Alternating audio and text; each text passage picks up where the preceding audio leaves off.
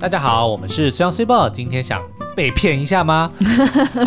因为呢，大家应该可能在 Netflix 排行榜上面最近看到一个影集叫做《创造安娜》哦。嗯，那这个其实呢，它是改编自一个真人真事哦，叙述一个叫做 Anna Sorokin 的女孩子哦，她在大概二零一二到二零一七的期间呢，席卷纽约的这个上流社会，对对，然后差一点。得手四千万美元的这个贷款哦，那可是这个故事呢，就让我们想到，哎，其实前一阵子另外还有一部也是杀进了这个排行榜的纪录片，叫做《Tinder 大骗图》哦，我们也在之前好像两百五十五集的时候曾经介绍过。那可是呢，因为这一类型的这个作品哦，其实我们在看的时候都会觉得说，哇，这个应该是只有在电影里面才看得到，比如说像那个《神鬼交锋》里面，嗯、就说，哎，一个好像很平凡的一个人，他为什么可以骗倒这么多人，然后可以获得这么庞大、这么夸张的金额哦，那但是呢，我们后来在的在这个 Netflix 上看其他作品的时候，发现说其实还有很多很类似，而且都是纪录片，就是。改编自真实发生过的事情哦，嗯、像其中有一部叫做《Fire》音乐节，嗯、这个也是在二零一九年的时候是造成全球轰动的一个很扯很扯的一件事情哦。嗯、然后另外还有一个呢，叫做《瞒天过海》，史上最大的什么艺术赝品案，嗯，那个也是非常的夸张。所以我们今天呢，其实就想要介绍这四个这个 Netflix 上面的所谓的真实发生过的诈骗奇案，带你来看看说谁的骗术是最厉害，谁是 Netflix 的诈诈骗王呢？对，没错，而且这四部作品真的非常的精彩。我们在看的时候，一路都说：“哈，怎么可能？哈，这样子就几千万？哈，怎么会有人相信这个东西？”但是它还真的发生过。而且我觉得啊，就是我们在看别人的故事的时候，嗯、都可以有那种后见之明。对，然后就会觉得说，要是我才不会那么傻，这个人怎么那么蠢？对不对？或者说，你就问这个问题，或者说你就去看一下，你就知道有问题啦。对啊。但是为什么在那个当下就是没办法？而且我们今天先开场讲一个。自己曾经的故事好了，嗯、我们呢在德国也曾经遇过所谓的诈骗案。对，当然呢就是金额非常的小啦，但是对我们来说是一个非常难以忘怀。我们先说结论，我们只被骗了大概一万台币吧。对，但是因为我们那时候我们被骗走了身上所有的现金。嗯嗯。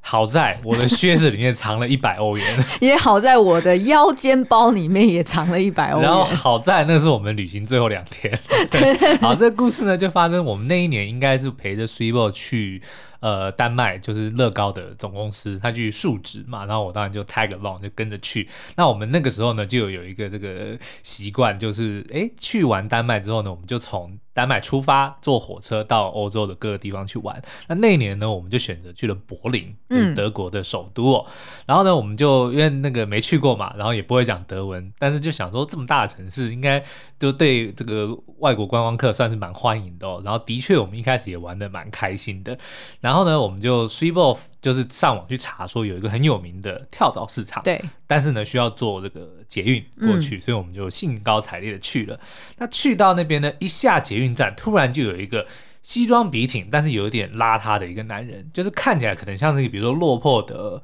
生意人。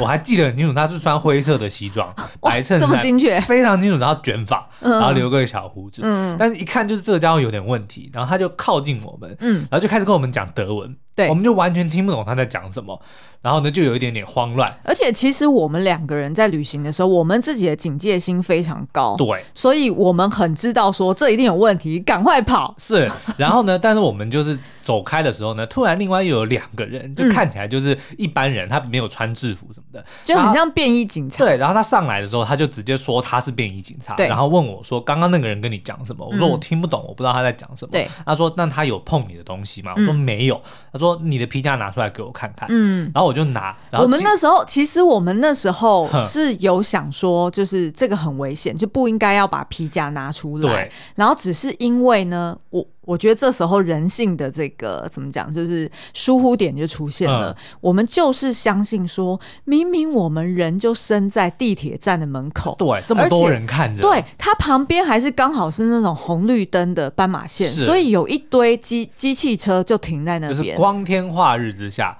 对。然后呢，人另外还有一个呢，就是其实不知道你明明是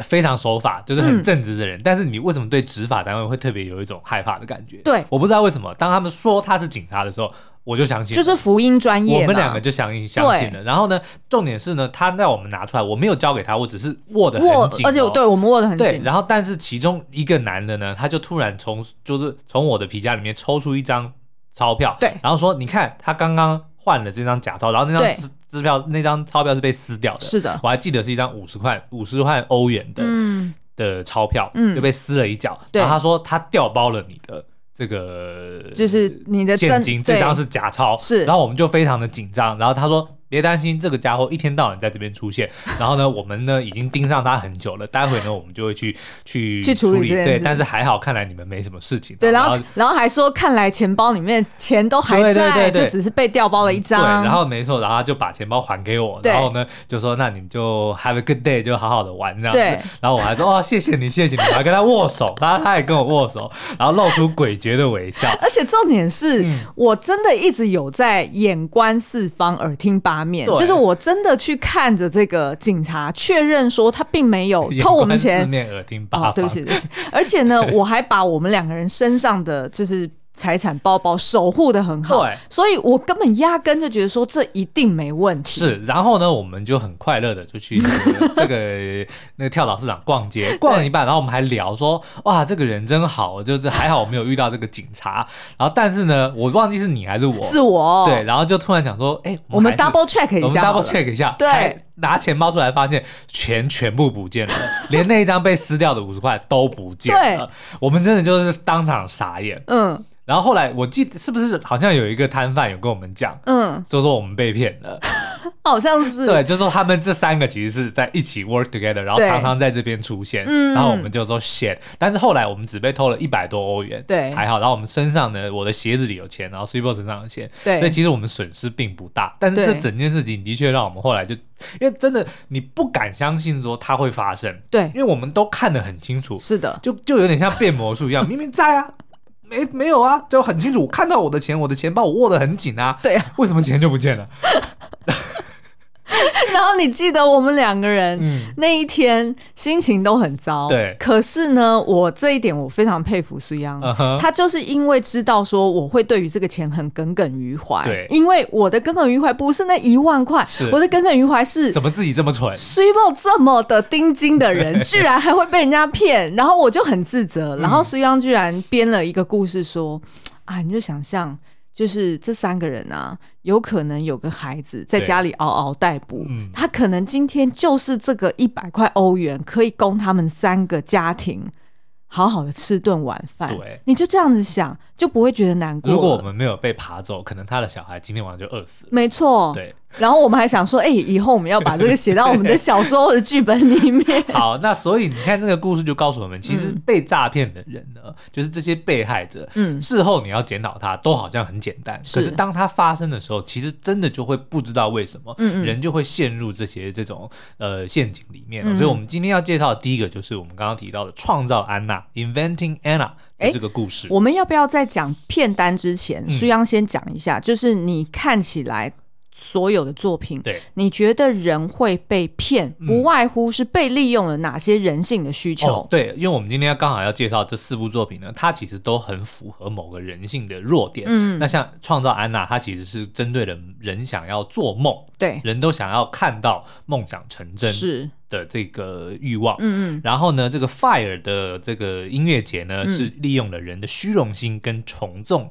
从众心态，对，然后 Tinder 大骗徒，我们之前曾经介绍过的，当然就是人的爱情，就是对爱的渴望。对，嗯嗯，那这个。呃，卖画的这个呢，这个瞒天过海这个赝品案呢，它其实反而是比较像人的自尊心，哎、欸，对对对，很妙的一件事情哦。欸这个、妙对，就是这个骗局其实牵扯到的，呃，这个人或者是这些都是上流社会的人，人的弱点，对。然后，但是仿佛是一场集体催眠似的，让大、嗯、每个人其实都是共犯，嗯、让这件事情发生，连被害者都是共犯之一。哎，嗯、这个虽然这部片今天没有要聊，但是我联想到，其实是不是跟夜路可能有一点像，哦、对不对？因为夜路也是在讲诈骗嘛。那，那不然我们之后再来补。OK，好，那我们就先来聊一聊创造安娜。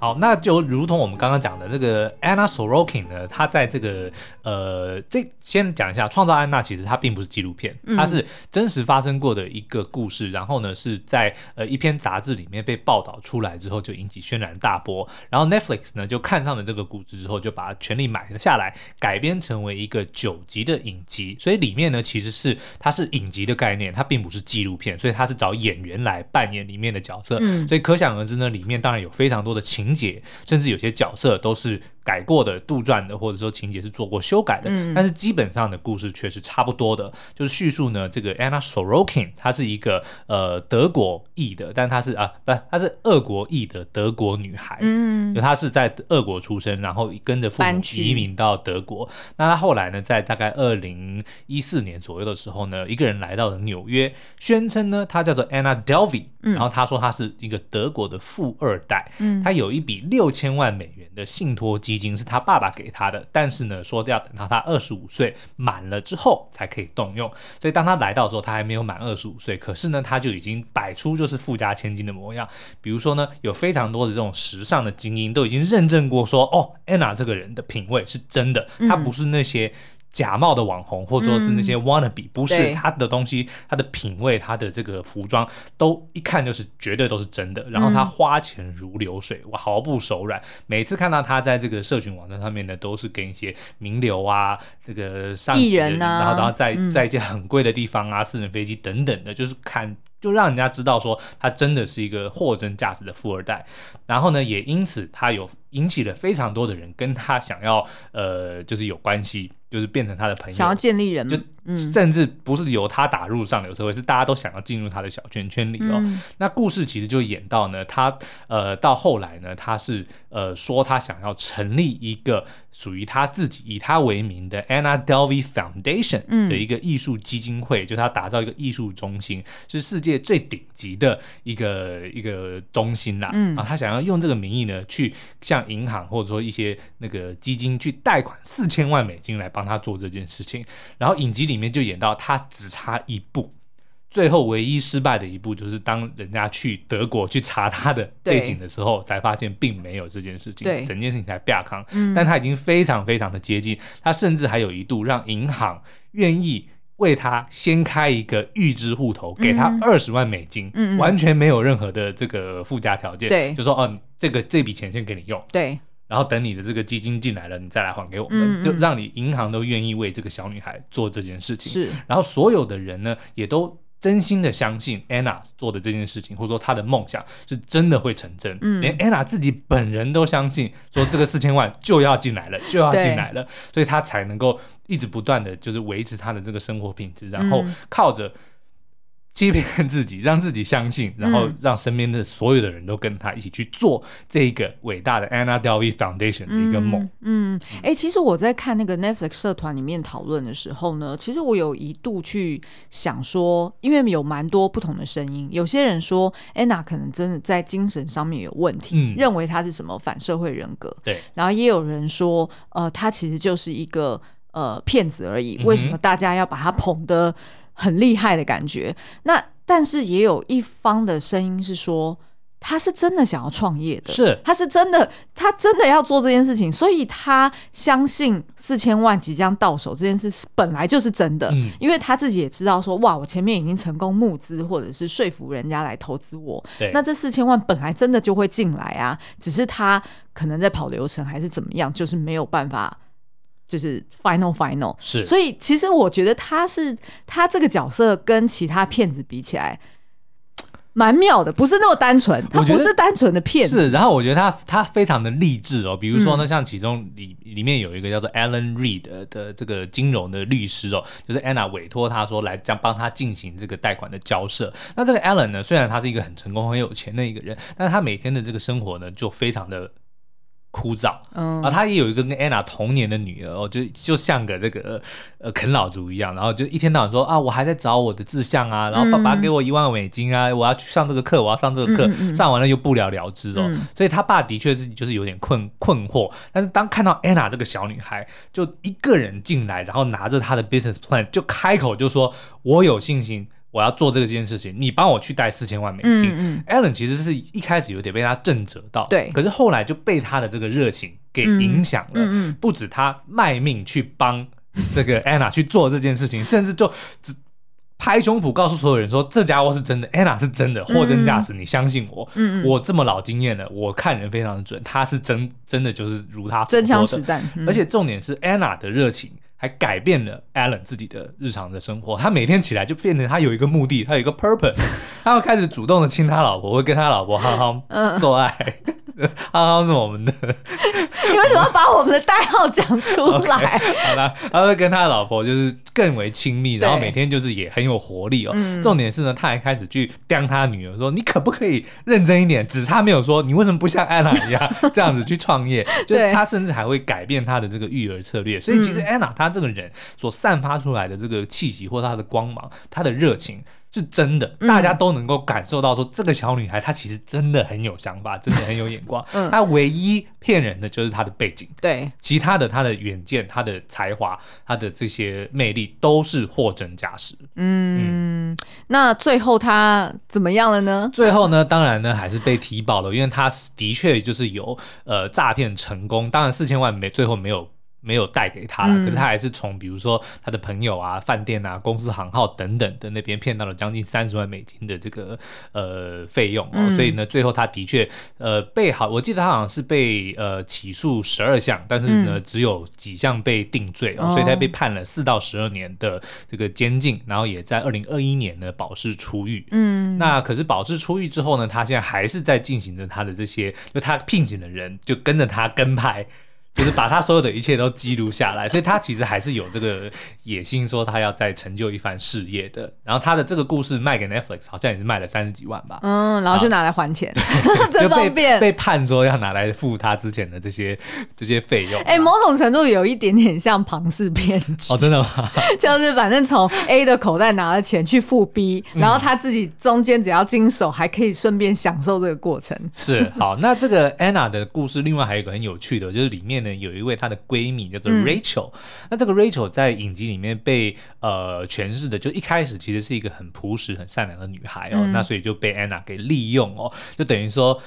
Anna 没有逼她，但她等于是把她带去，我记得好像是杜拜还是哪里吧，哦、反正就是一个很贵的地方，然后呢就要付款的时候就说哦没钱。哦，信用卡过不了，然后 Anna 在那边摆烂，就在那边划手机哦。对人家都已经说，你如果再不要再不付钱，我就已经要叫。保全都已经来了。对，然后 Anna 就在那边不理说，说啊，我就是联络银行，他们就是不回啊，就是银行很烂什么的，嗯、所以就逼的那个 Rachel 没办法，说他只好拿出公司的信用卡，然后结果就被刷了六万美金，就去付这些费用。嗯、那 Anna 后来就装死，就不付他这个钱，嗯、所以 Rachel 就被逼的有点走投无路，所以他也反将一军，他就把这个故事呢卖给了他工作那个杂志，后来还出版出书，现在。呢，HBO 把他的故事买下来，所以即将要推出一部作品，就要直接跟创造安娜来对打。所以我们就会看到 安娜的故事跟 Rachel 的故事，因为在创造安娜里面，Rachel 的后面非常的精彩。嗯，他就已经知道说，他等于是我看他也是从安娜那边学到的，就是如何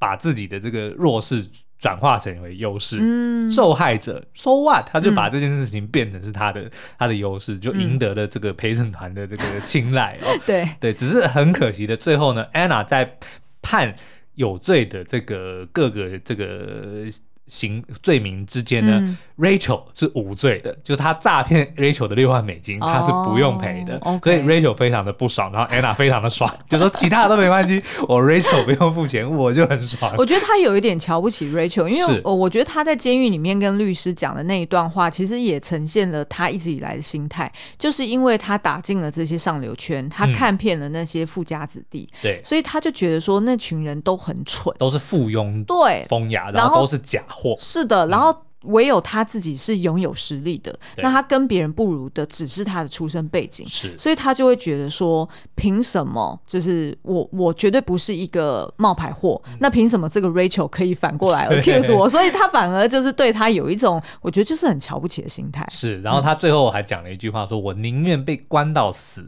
我也不要被当成冒牌货。对、嗯，也就是说，其实他真的真心相信说他就是 Anna Delvey，、嗯、然后他真心相信他所做的一切即将。将要成真。嗯，好，那所以这个就是创造安娜的故事。你们到底可以，就观众、听众朋友可以去评断说他，你刚刚那句话听起来 好像在呛虾。你们到底可以从他故事？观众们呢，你们可以自己去评估安娜到底是真正的骗子，还是他其实是一个非常厉害的高手？对啊，这是很难说。好，那再来呢，我们要讲的是。更扯的一件事情叫做 Fire 国王的豪华音乐节。嗯、那这个 Fire 呢，其实就是跟火是一样的，只是它是用 Y 来拼，就是让人家觉得、嗯、看起来比较酷。对对，Fire Fire with a Y。所以呢，光是听这个名字你就觉得说，这一定是个很 gay 拜的东西。就是，但是的确呢，在那个当时是引起了一个非常大的风潮、哦。嗯、那他的故事呢，就是在讲一位叫做 Billy McFarland 的男。男孩哦，他那个男孩，因为他那个时候才二十六岁，嗯嗯，然后呢，在二零一七年的时候呢，他开了一间公司，就叫 Fire，然后他设计了一个 App，是专门用来预约音乐家，就比如说我我想约周杰伦，嗯、或者我想要约林俊杰，刚才讲王力宏、嗯、啊，反正就是说这些音乐。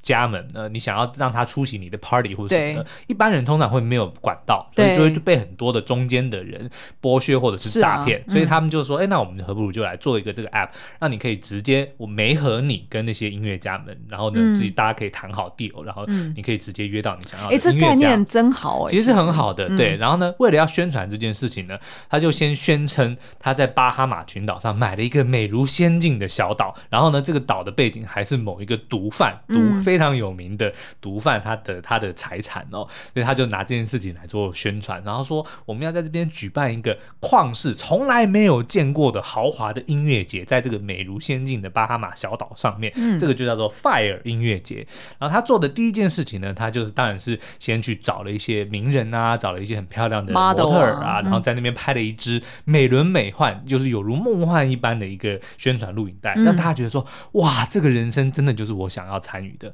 然后呢，他就去花钱付了付钱，找了很多的这个 KOL，就是所谓的这个意见领袖，对，让他们在同时间呢，全部在转发说哦，即将在四月的时候、嗯、有一个这样子的活动。要在这个岛上发生，嗯、所以呢，就瞬间在社群媒体上引起了风潮，所有的人的这个这个动态墙上面都被 Fire 音乐节的内容给洗版了。是，然后呢，他所推出来的这些形象，或者说他们的这个套装啊，或者说宣传要出现的艺人啊，都是非常的大咖的，也就让很多数以千计的人强迫头的要去来购买，嗯，这个门票。嗯、那后来这件事情呢，的确也也吸引了超过五千人。出席，嗯，但是重点是呢，一般如果这么大型的这个活动，对，肯定是你要先做很多事先的准备嘛，对不对？然后你才能够宣传，才能卖票。错，这个 Billy McFarland 呢，先卖票，他先跟大家讲这个东西即将要发生，然后就开始去。打就是包装各种的这种 package，比如说什么有游艇啊，嗯、有什么不同的套装啊，对不对？对等等的哦，瞬间的卖出了很多很多的票，然后也吸引了很多人投资之后呢，他老兄才说好，那我们现在来开始做规划这件事情。所以他在非常短的 window 之内就要达成这个不可能的任务。对，所以的确这个就是一个不可能的任务。那我想问一个问题哦，你觉得他这样子颠倒，就是颠倒方式来做，嗯、其实是？为了要去中饱私囊吗？还是说他其实只是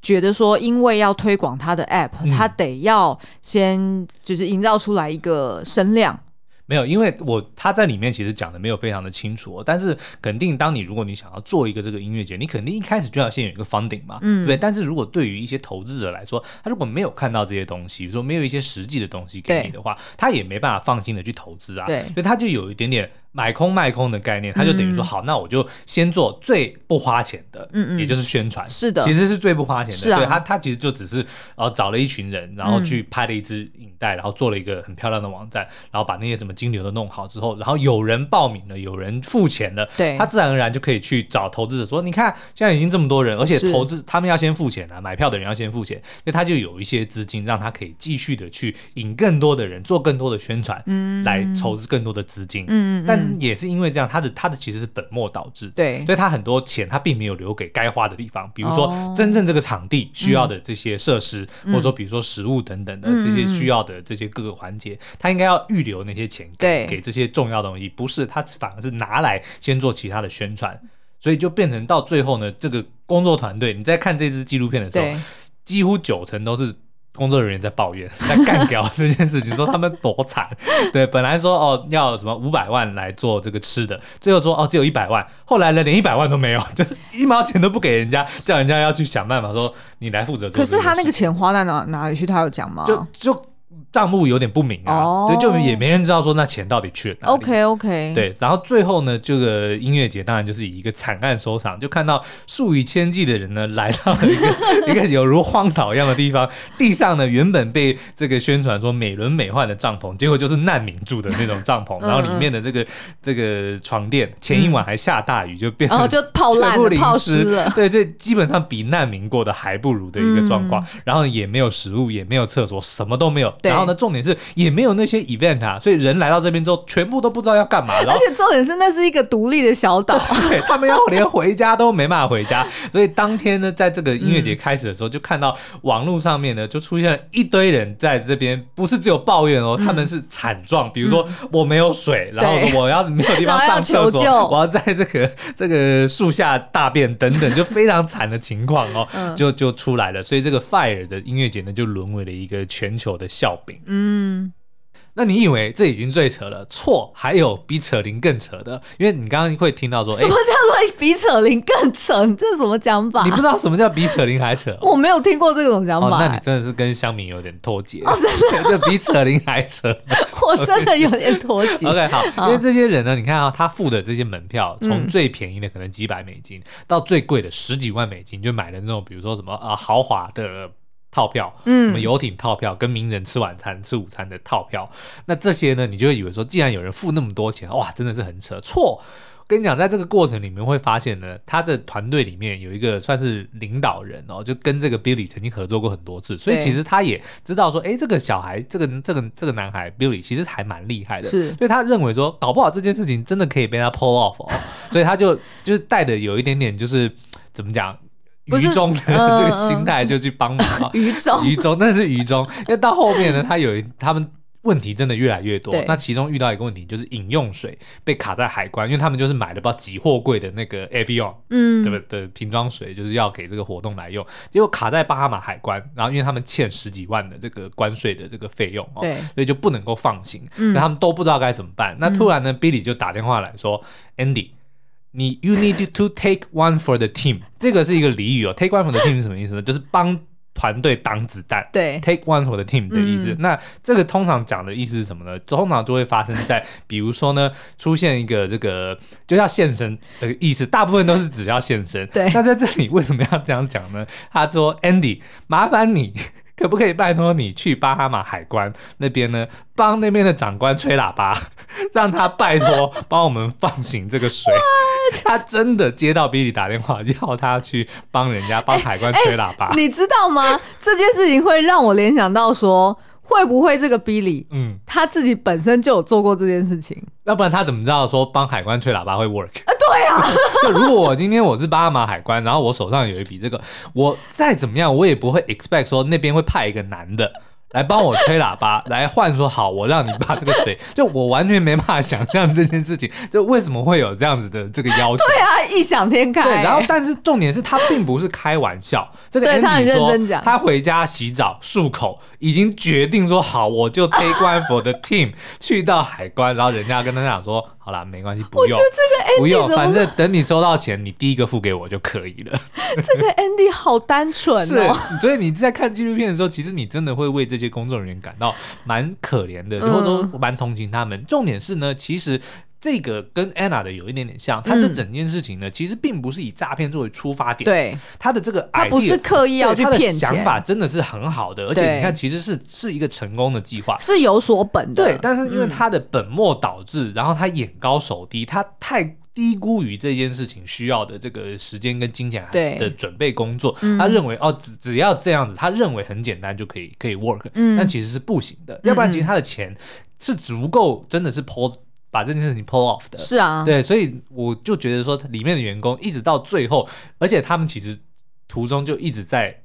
问说，嗯，我们真的要继续吗？我们应该要停了，我们应该要停了。对对。但是呢，就等于说你看着一艘船沉下去，然后你在想说要不要跳船，然后结果你还是没跳，然后真的就船就沉下去了。所以当场大家就是那一天他们在总部他们的那个那个等于办公室外面，真的就是聚集了数千人付了钱的人在那边等，然后他们想说完了，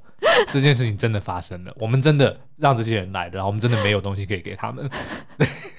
所以你不觉得说，呃，一来我们知道，就是这一群被骗来的消费者，嗯、可能就是因为有虚荣心，对，然后可能就有一点从众心态，所以才会被骗来。因为社群媒体嘛，所以大家就会觉得说，哦，反正看起来很漂亮，应该不会错到哪里去。是，但是你如果回过头来看他的那一群员工们，我们虽然。绝对不是要检讨受害者，嗯，但是就会忍不住想说，那是不是员工们自己本身在整个过程中，他明明就有看到很多征兆，对，可是为什么还是忽略，或者是？宁可就继续下去，因为他们的那个老板就是 Billy 呢，每次他的那个态度就会，比如说他们缺钱，他就 somehow 他可能比如说去到哪里，回来他又带了一大笔现金，然后就解决了眼前的问题，哦、所以员工们也都觉得说，哎，这件事情好像哦，就是有过有过潜力，所以让他们安心。是，然后这个 Billy 以前也曾经过，曾经成立过另外一个公司，然后也是、哦、也当然就是里面也有一些问题啦，但是也不能够说他是一个失败者，是，就他是有创业经验的，哦、所以这些人呢，再加上其实因为你知道创业创业。团队总是会有那一种，就是说啊，我我知道会很辛苦，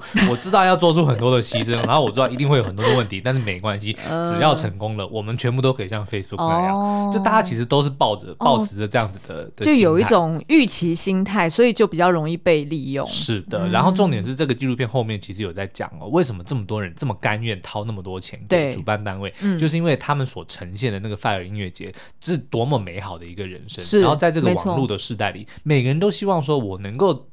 在有拥拥有所谓网络的发语权，对，我希望我成为大家追踪我的对象。那现在有一个 Fire 音乐节，全部网络的人、名人、什么、嗯、呃模特儿或者我的朋友们，全部都在转发，都在都在讨论这个 Fire 的音乐节。嗯，那如果我能够买到票，我能够参加，我在真的去到那边拍了一张照，在我自己的照片写上 Hashtag，嗯，Fire Festival，对，我就会变成人家羡慕、人家追踪的。我这就在网络上面。嗯占有一席之地。哎，那我觉得我这样想通了，就是为什么这群员工们，他即便到了最后一刻，都觉得他还是要继续下去。嗯、可能他们内心中多多少少也都会觉得说，如果这个音乐节还真的被我们做出来了，那我是其中一个创始元老、欸。哎，那。那我可能我在这所谓的新创界，我的地位也稳固了，嗯，然后我未来就有更多的机会，所以我觉得 maybe 也是这样子的从众从众心态，然后还有一种 还是有部分的虚荣心。对，然后呢，我这个心态，另外我觉得还有一个会接。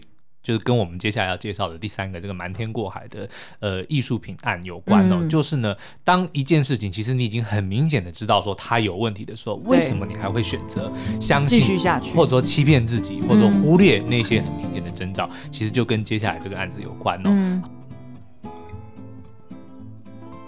好，那这部呢，《瞒天过海》呢，其实它是呃发生在一九九四年到二零一一年，也是发生在纽约哦。就说呢，有一个非常知名的这个。艺廊画廊哦，叫做 Nobler，他被指控在这段期间呢，贩售了五十多幅伪造知名画家的作品，金额高达八千一百万美金。哇！他的每一幅画可能都是数百万美金起跳的，因为大家也知道名画的这个可能甚至上千万美金拍卖一幅画都是常见的事情哦。所以呢，这个 Nobler 呢，其实在纽约的艺廊或者说全世界的这个艺术界是非常有名的。对，就是他们的这个呃，不只是资历很老，然后他们的资格就是也非常的怎么讲公。信力是非常的具有的，就大家都认为说，哦，他们应该是不会出什么错。嗯，但是没想到他们的这个呃总监叫做 Anne Friedman，竟然在这个时间这段时间呢，十几年的时间，就是协助了一个。他不是协助了，他就反正就是贩卖了一个呃一个女的叫做这个 Glafira Rosales，嗯，提供给他的五十多幅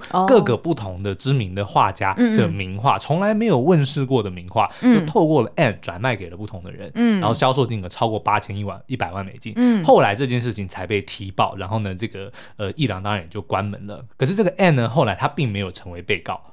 他完全没事的就就脱罪了，为什么？因为他一直坚称，他从头到尾都相信这些话是真的，他不知道他卖的是假话。嗯，他认为他也是受害者。对，他从头到尾都认为说，我觉得这些话就是真的。嗯，因为我有他有非常多的这个证据，比如说他去找了很多的专家来验证啊，然后比如说他请了很多的这些知名的呃业界人士来看过这些话，全部大家都认为说，哇，这个你实在太厉害了，你找到这个这个近代艺术史上最大的发现怎么会有这么多这么。这个条件这么好，保存的状况这么好的这些名画，嗯、出自这些这么厉害的艺术家们，你竟然都能够找到，而且能够连续找到，你实在是太棒了！就好像挖矿成功，对，你真的是这个艺术史上第一人，第一把交椅，我们这个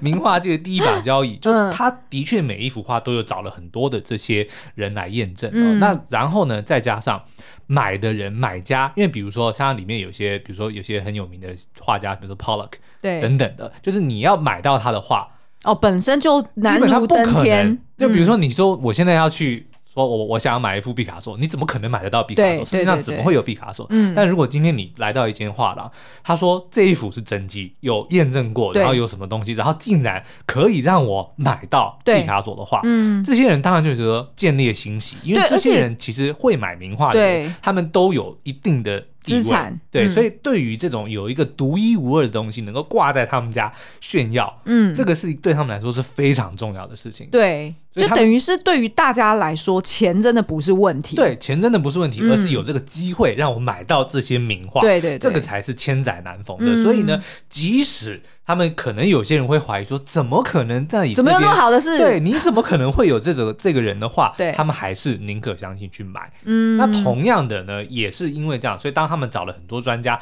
去白纸黑字的说，哦，我觉得你这个话应该是真的，嗯、或者我我认同你这个话的确是非常难得的。然后，对这些人呢，全部都成为了共犯。因为那 Anne 在这些的这些人的这个呃怂恿，或也不是说怂恿，就是这些意见环视之下，他自然而然会觉得说，对啊，这是真话呀。哎，那你觉得那一群人就是专家们，是因为他自己专业真的不足，嗯、还是是什么心态？为什么他会愿意去 endorse 啊？我跟你讲，因为其实也曾经发生过说真品被判定为赝品的事情。那对于这些这些呃所谓的专家们，如果这件事情发生了，嗯，对，那当然对他来说是一个很大的伤害他的专业对。诚信。对，然后但是然后他们又非常希望说，如果我今天我真的能够参与说我鉴定的这一幅真迹，嗯，然后是由我来鉴定的，然后它是真的，那这这件事情对我来说是一个莫大的光荣。哦、也就是说，其实大家都希望这个 Anne。他所卖的这些画是真的，嗯、因为如果这些画是真的，对大家都好，嗯，所以就变成是有一点点集体催眠，或者说集体的一个共犯的一个概念，就不能说 Anne 他本人有有错，嗯，因为根据纪录片里面所记录，他真的从头到尾他都表达说，我没有任何理由去怀疑这一幅画是假的。对，然后当后来即即即使已经，比如说有人呃别的专家证明说某些话是假的之后，嗯、他还是要不断的努力的想办法去证明说这些话是真的。说你给我时间，我可以保证，呃，我找到这个更多的资料来证明它是真的。嗯，也就是说，与其去呃。Deny 说自己是错的，嗯，他反而会更加用力想要证明自己是对的。哎哎、欸欸，那我真的很推荐大家去找一本书来看，叫做《真确》，嗯、就是它里面就有列出我印象中就是至少有十大什么人类人们常见的偏误，什么确认偏误啊，还是什么，就是它意思就是说。呃，人常常希望那个结果是这样，嗯、所以他就去找其他的证据来 support 这个论点，然后忽略那些会证明这件事情是错的一些证据。等于就是，反正就是先呃射箭，然后我再画靶，嗯、然后就去合理化自己一切的言行，是那就会使得这个骗案就成真了。嗯。嗯，嗯那这个故事最扯的是什么呢？就是这些画呢，其实最后证明了全部出自于一个中国画家之手，叫做钱培琛，他是一个八十几岁的一个一个老先生哦，然后呢，他是在国内原本算是还蛮颇有知名度的一个一个画家啦，但是就是。画走画家之路并不顺遂哦，嗯、然后去到美国之后呢，就开始卖假画为生，然后就辗转 的被这个主嫌给找到，然后拿他的画去卖，嗯、去交给 Anne 再去转卖。哎，那他很有才耶，对重点是，对，因为他他模仿的不止一位画家，他是好几位不同画家的各种风格、啊、各种 style，他都能够做得到。嗯，所以就有点像那个 像那个无双那部电影里面哦，我知道，那个画家，就是后来被找去做这个假钞的这个人，其实也是一样的概念，所以。最扯的就是这件事情，所有的画作都是出自于一个中国老头的手。哎，那所以后来那个 N 呃不是 N，就是那个卖画给 N 的那个人、嗯、Rosales，嗯，然后跟、这个、他是唯一一个被判刑的。那老为什么老先生没罪啊？因为他以他那个时候已经已经出境了。这件事情被踢爆之后，他就离开了，然后中国不不肯引渡他们的人，哦，对，所以他反而就没事。然后他应该赚蛮多的、哦，但他其实他赚钱没有很多，因为钱赚最多的其实就是艺廊 Nobler，像他里面的那个那个呃利润都是十倍以上，他可能一百万买进，哦、他一千万卖出，所以其实利润最多的反而是艺廊。OK OK，但是后来这个 N 这个就是这个总总监呢，他完全甚至没有被当成被告，他连当证人出庭都没有，因为后来。就是艺廊跟所有的这个被害者都庭外和解，所以 N 完全没事。当然他被公司炒鱿鱼啦，嗯，对。可是他个人其实并没有任何的的行者，然后他后来还继续自己开了一间艺廊，然后在这个可是我觉得如果有有这种判例的话，嗯，就是其实这样子以后类似的案件会比较会比较多，欸，啊，因为有很多投机者就会觉得说。哎，就是他也没事，嗯，然后我只要就是找到专家可以去认证，对，那基本上他就可以解套，然后还可以赚十倍以上的利润。我觉得这件事还蛮诱人的。对啊，所以才会有这么多人，就是这么多人去诈骗吧，嗯，对，然后才有这么多人上当。难怪。好，那今天最后一部这个 Tinder 大骗图呢，其实我们在这个两百五十五集的时候已经深度聊过了，所以我们今天就暂时的就先到这边为止。那不知道你听了以上这四位。这个行骗高手，你觉得谁的诈骗数是最高的？谁才能够堪称是诈骗之王呢？哎，你自己觉得呢？我自己还是觉得 Anna，为什么？因为她真的，可是可能也是因为是戏剧的关系，就跟其他三部不一样，哦、其他三部都是纪录片哦。但是因为戏剧，她当然就可以，比如说挑漂亮的演员啊，嗯、然后就是在适当时候做剪接啊，甚至还可以去。硬塞一些没有出现过的台词啊，oh. 等等的，所以当然就会呈现出的形象，就是你真的很难捉摸 Anna 这个人，她到底是一个骗子，还是说她其实是真的很有很有才华的一个女孩哦。嗯、所以这样的情况之下，我个人当然是最喜欢，或者说我认为我最有可能被骗，被 Anna 骗。对，其他人要骗到我，应该不太可能。对，应该比较难。对，尤其是艺术品。不是，尤其是 Tinder Swindler。好吧，好吧。好哦，那所以如果大家还想要听我们聊更多的这个其他类似的作品的话，也欢迎到 Apple Podcast 底下五星留言跟我们说。好哦，那今天节目就到这边，我们下次再见，陪点你的。好，拜拜，拜拜。